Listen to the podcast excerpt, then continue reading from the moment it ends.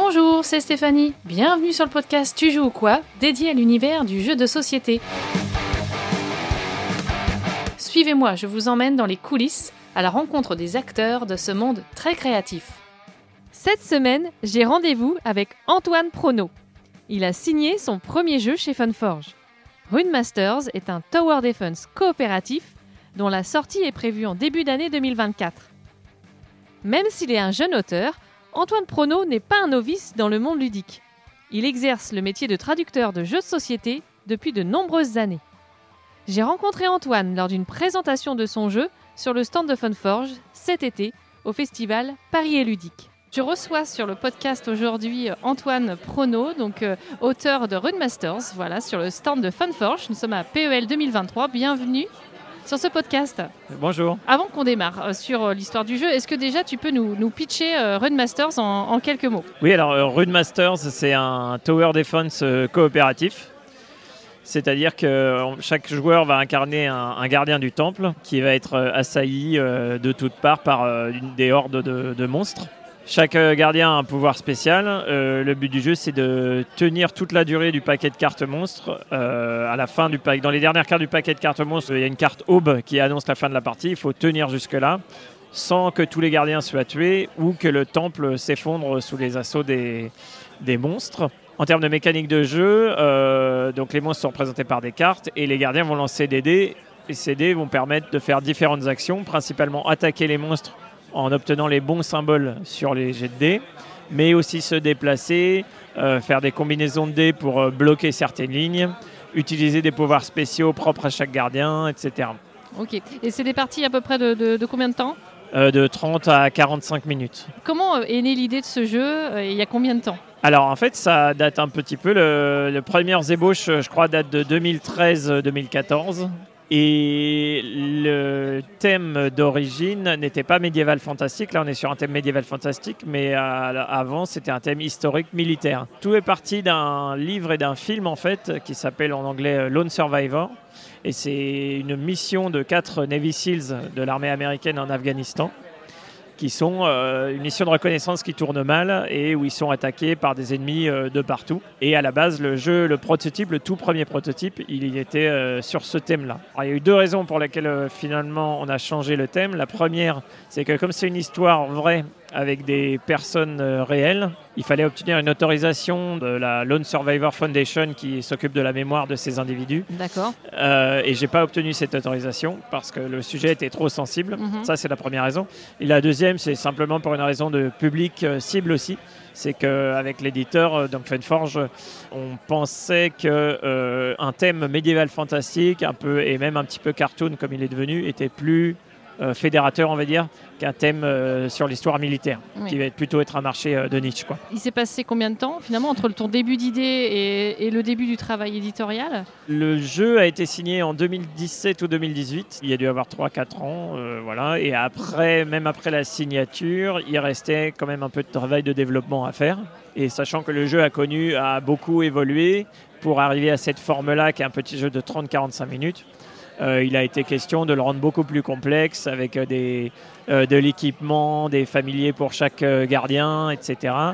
Euh, et finalement, on a fait le choix d'une formule plus simple, plus accessible et aussi plus courte. C'est un jeu qui se joue assez rapidement.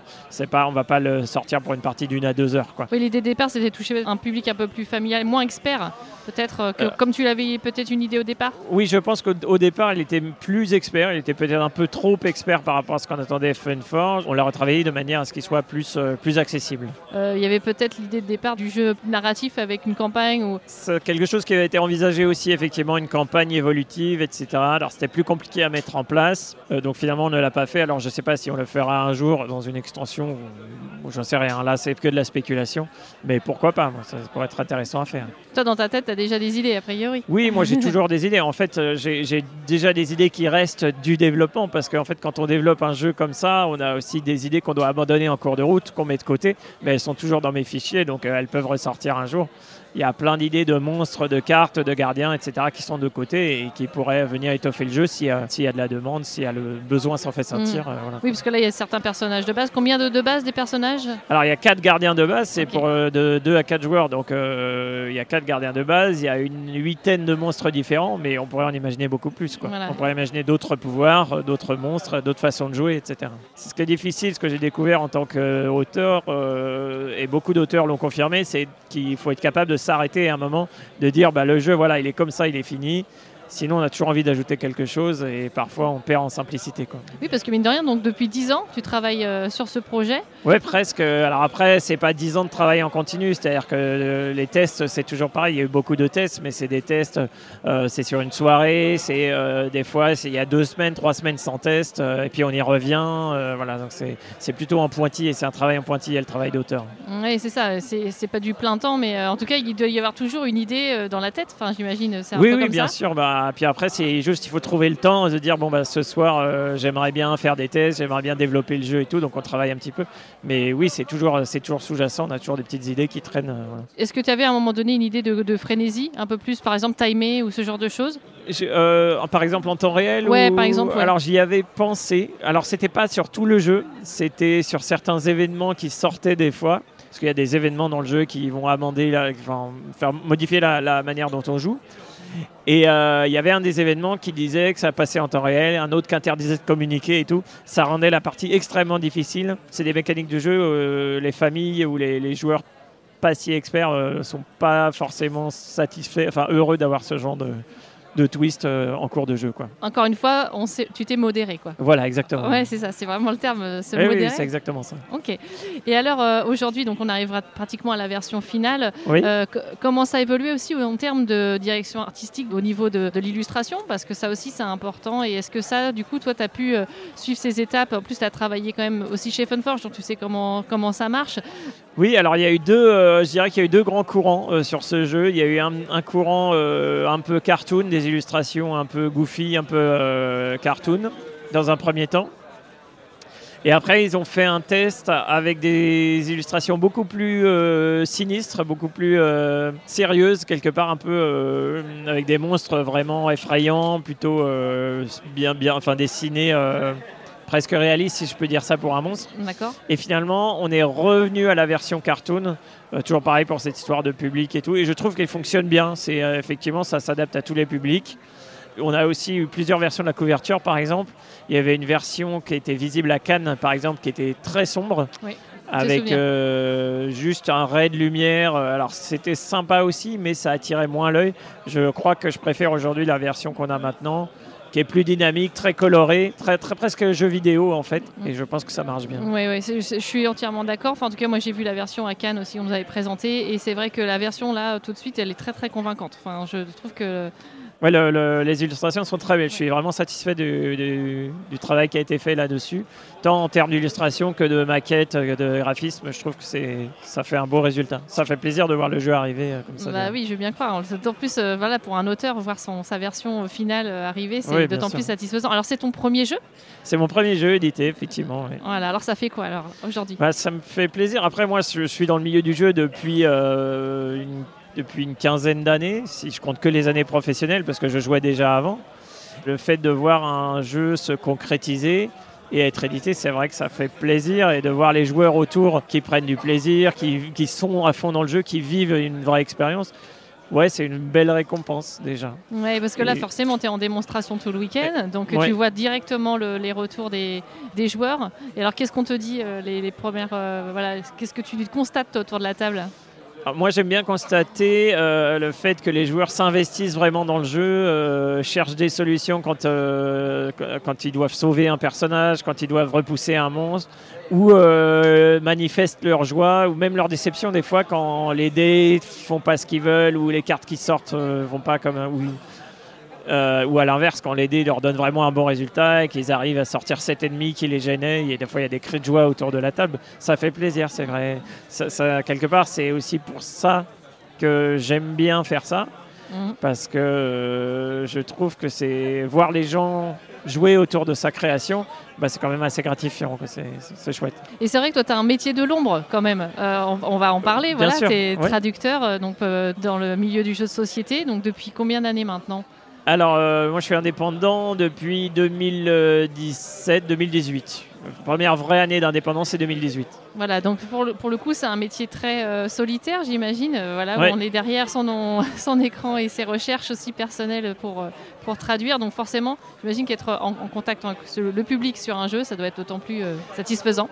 Oui, oui, moi c'est pour ça aussi que j'aime bien faire les salons. Il y a des gens qui sont pas qui sont pas fans de ce genre d'événement, mais moi, en tant que traducteur, et effectivement, c'est un métier où je suis, euh, je travaille seul.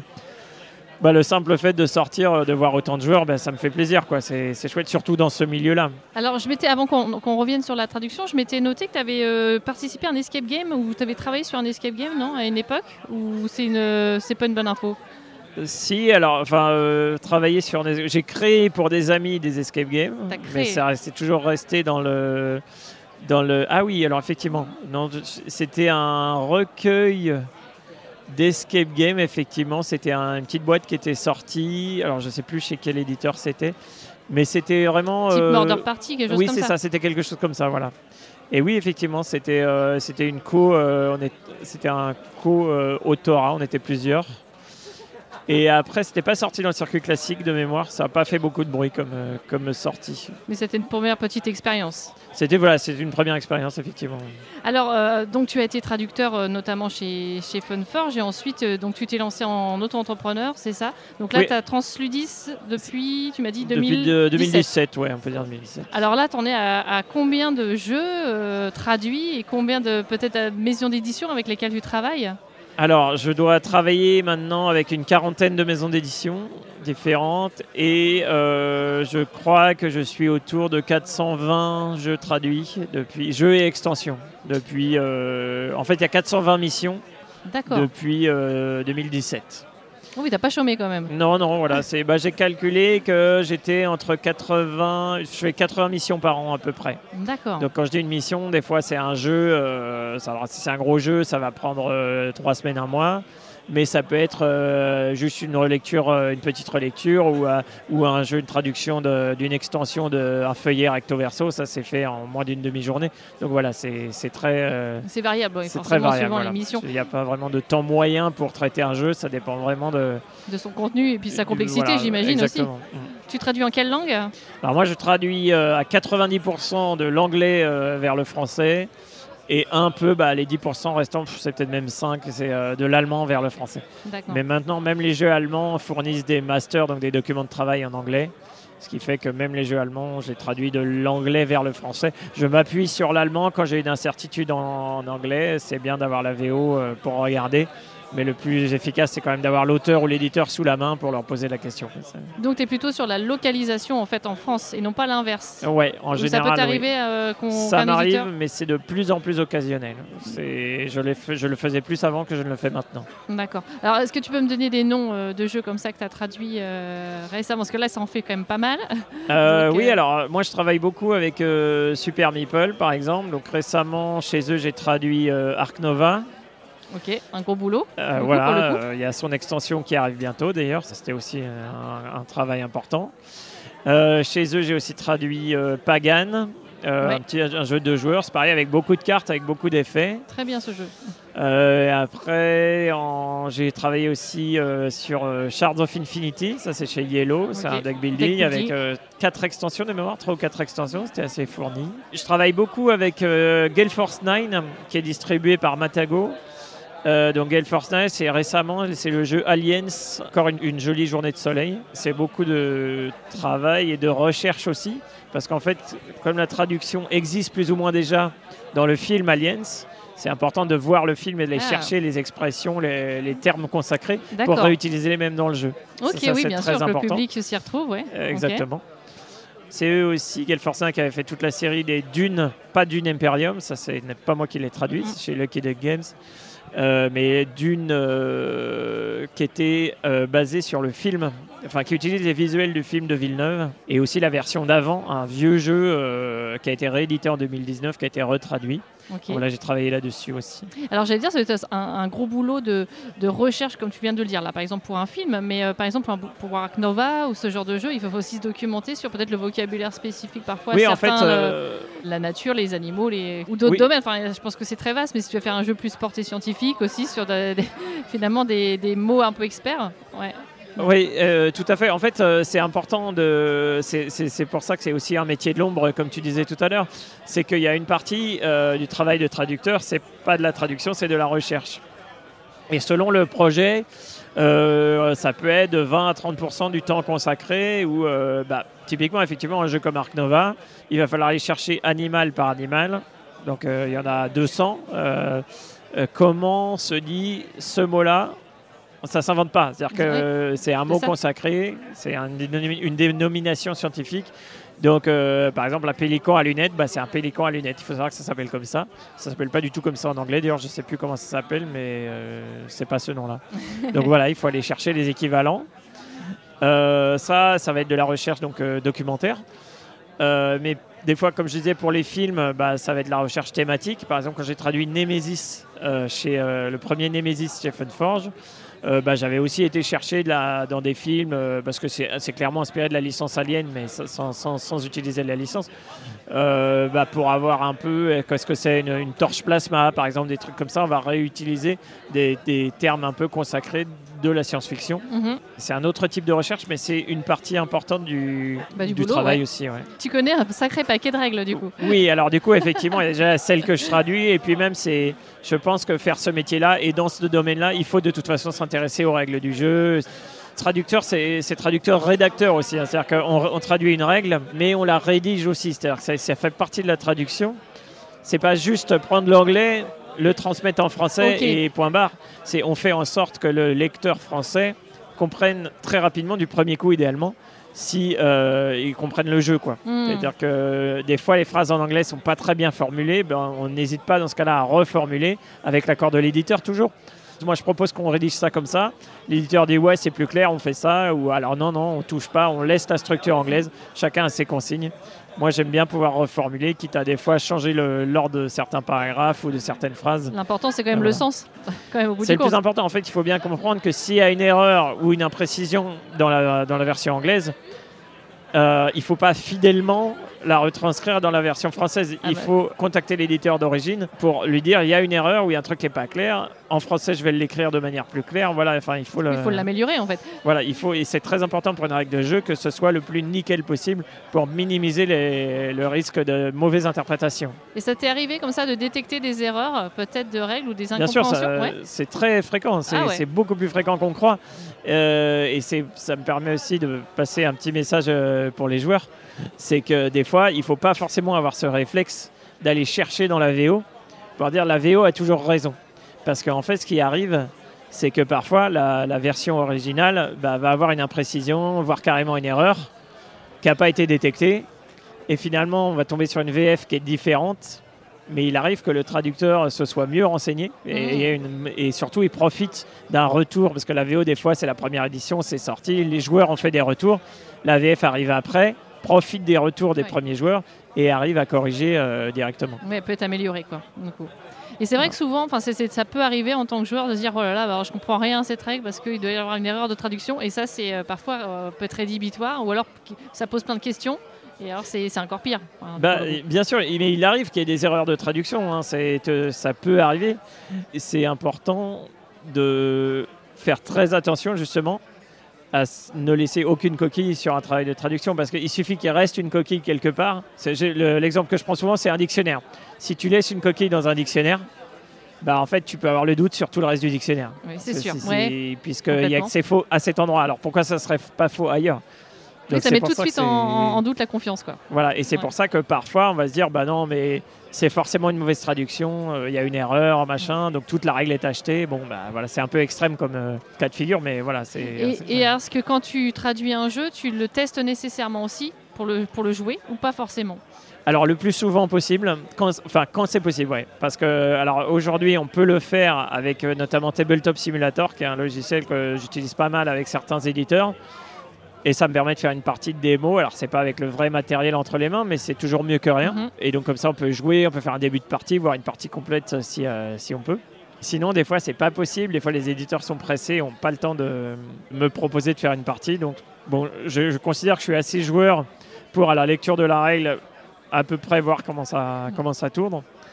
Maintenant, il faut faire attention. Des fois, quand j'ai un doute, je suis obligé de demander à l'éditeur des... bah, donne-moi un exemple concret de ça, parce que là, je vois pas comment ça marche. euh, et avec un exemple concret, du matériel, des photos, euh, un PDF, bah, ça aide quand même à, à- à traduire proprement. quoi. Alors effectivement, j'imagine que tu es déjà un grand joueur toi-même euh, depuis euh, plusieurs années, sans doute. Quel type de joueur tu es justement? Je ne sais pas si j'ai un, un profil. euh, Moi, j'aime bien les jeux à l'allemande, le- les, ce qu'on appelle les. les- Jeu de gestion quoi. Ouais, voilà, jeux de gestion, Eurogame, tout ça. C'est un, un profil de jeu que j'aime bien. Mais, mais après tout, je pense que je refuse jamais, je refuse rarement une partie d'un jeu que je connais pas, juste pour découvrir. Des fois, ça me plaît, des fois, ça me plaît pas. Des fois, c'est un jeu qui, est complètement améritrash avec des lancers de dés dans tous les sens. euh, Et puis finalement, on s'amuse. euh, Donc. euh, T'es curieux, t'es ouvert. quoi. voilà, disons que par défaut, je vais avoir plus confiance dans un jeu de gestion parce que c'est plus proche de l'expérience de jeu que j'aime bien. Mais euh, en vrai, je suis assez ouvert à pas mal de types de jeux euh, différents. Quoi. Ok. Est-ce qu'il y a déjà d'autres projets en cours? Là, je reviens, je reparle à l'auteur pour le coup. Est-ce qu'il y a d'autres projets en cours? Il y a déjà des idées qui germent. Il y en a peut-être déjà bien abouti. Euh, T'en es où là? Ouais, alors bien sûr, j'ai bah, j'ai plusieurs idées de jeux finalement. Alors j'ai un jeu euh, qui est un gros jeu, c'est un 4X euh, spatial que je suis en train de montrer à des éditeurs. Il a pas mal tourné euh, sur Tabletop Simulator déjà avec des amis, avec des inconnus. J'avais présenté l'année dernière ici au jeu de demain à Paris Ludique au jeu de demain. Ok. Ça s'appelle Off-World Empires. D'accord. Et donc il cherche euh, son éditeur en ce moment. Euh, ça c'est un jeu sur lequel je fonde beaucoup d'espoir. J'ai beaucoup travaillé dessus parce que bah, les moindres tests ça dure deux ou trois heures parce que c'est quand même un, Non, on est gros sur jeu. du gros jeu. Là, on va vers l'expert là? Là, oui, là, on est clairement sur de l'expert. C'est un jeu expert, voilà. Donc ça, c'est peut-être le plus abouti parce qu'il y a un prototype prêt et qui tourne déjà chez les éditeurs. J'en ai au moins deux autres. J'en ai un qui est sur euh, la Seconde Guerre mondiale, un jeu de deck building avec euh, du placement sur plateau, euh, donc d'occupation de plateau majorité dans un setting Seconde Guerre mondiale. Celui-là, il est, il n'a pas beaucoup tourné pour l'instant. Il est encore un peu confidentiel. Tu reviens un peu sur la guerre là. Un petit peu, ouais. On m'a déjà fait la remarque. On dit, euh, tu vas finir par le faire, ton jeu sur la guerre. ouais. Et euh, un autre qui est vraiment à l'état de projet de base, c'est sur la conquête spatiale. Et pour le coup, euh, c'est pas de la science-fiction, ce serait plutôt de l'histoire et de l'anticipation. Ok. Parce qu'en gros, la conquête spatiale de 1950 à 2050. Donc, ce qui n'est pas encore fait, il faut l'anticiper, quoi. D'accord. Voilà, et ça, c'est qu'un projet. euh, c'est vraiment là pour l'instant une, une ligne directrice, mais il n'y a pas de. Le prototype n'est pas encore au point, quoi. Ça fuse pas mal encore. donc, Oui, bien sûr, on a toujours des idées de toute façon. Ouais, et puis alors j'imagine qu'en voyant, effectivement, en traduisant euh, énormément de jeux comme tu le fais, euh, ça doit aussi nourrir quelque part. ou- Oui, bien sûr. Alors, c'est toute la difficulté parce que quand on côtoie beaucoup de jeux, on se crée une culture du jeu. Mais par contre, euh, il faut faire très attention justement de bah, de pas se retrouver à faire de la copie sans s'en rendre compte. Parce que ça, c'est très compliqué. Alors, c'est le problème de beaucoup d'auteurs, j'imagine. Mais les mécaniques de jeu originales, euh, enfin, il y a des emprunts, il y a beaucoup de jeux qui empruntent à gauche, à droite. Et je pense que ça se met, c'est un peu instinctif. Oui, on peut s'inspirer, On ou peut alors s'inspirer d'eux, voilà. euh, s'inspirer d'eux, soit, par une thématique, soit par une mécanique qu'on a vraiment envie de faire. Mais euh, voilà. Voilà, après l'idée c'est de quand même réussir à avoir un- une patte suffisamment différente pour que ce soit original. Euh, Je veux bien croire. Ok. Bah écoute, euh, je te souhaite bonne chance avec déjà Rune Masters et ensuite euh, les prochains jeux à venir. Voilà, je te souhaite qu'on qu'on reparle peut-être prochainement de ton, de ton jeu spatial, j'espère. Ouais, bah, on va voir. hein.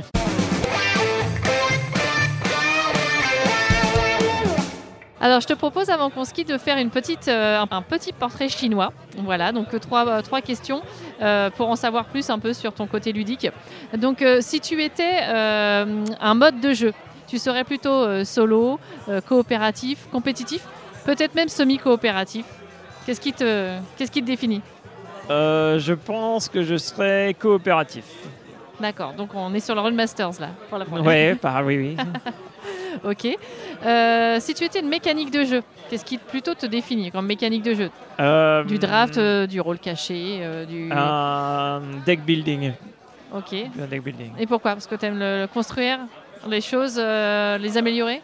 Oui, en fait, ce, ce système, ce côté, je vais commencer petit pour après prendre quelque chose de passer à une étape supérieure qui me permettra de passer à l'étape supérieure et ainsi de suite. Mhm. Et, et quelque part, c'est un peu comme ça que j'ai construit aussi mon travail et aussi, bah, je l'espère, les créations d'auteurs que je, que je fais. D'accord. Et alors, si tu étais un illustrateur de jeux de société, qui tu serais? Est-ce qu'il y a quelqu'un qui te vient en tête? Je pense euh, Jérémy Fleury, Trèfle Rouge. J'aime beaucoup son travail. Euh, je trouve que c'est, on, on le voit pas forcément beaucoup sur dans le milieu du jeu, mais les, mais voilà, c'est un, il a une, une- un style de dessin que j'aime beaucoup. Ok, cool. Et euh, donc, dernière question, si tu avais quelqu'un à me conseiller pour une prochaine interview sur le podcast, qui tu pourrais voir à mon micro? Pourrais entendre plutôt, bien sûr. Euh, comme, euh, comme auteur ou Ouais, comme- auteur, illustrateur, un éditeur, un, voilà, un directeur artistique, dans le monde du jeu de société. Là, je sèche un petit peu. Dans le carnet d'adresse, t'as mon carnet Je- d'adresse, je- j'entends. Ouais, je sais pas. euh, bah, si je pense, si je pense à François Bachelard, qui est euh, le patron de la jeu de société euh, Nostromo Édition, Ah oui, oui, qui est un Toulousain. ok. Euh, voilà. D'accord, Voilà. bah écoute, pourquoi pas, euh, je prends note. Bah écoute, je te remercie beaucoup pour cette interview et je te propose de conclure par la phrase habituelle que l'on entend sur la chaîne et le podcast. Alors, Arune Masters, Tu joues ou quoi? J'espère que cette interview d'Antoine Prono vous a plu. C'était la dernière de cette première saison. Si vous prenez plaisir à écouter ce podcast, parlez-en à vos amis joueurs. J'en profite pour vous remercier, et plus particulièrement les auditeurs fidèles et ceux qui me laissent des commentaires sur les réseaux sociaux. Je vous souhaite de joyeuses fêtes et je vous retrouve dans quelques semaines pour démarrer ensemble une nouvelle saison. En attendant, jouez bien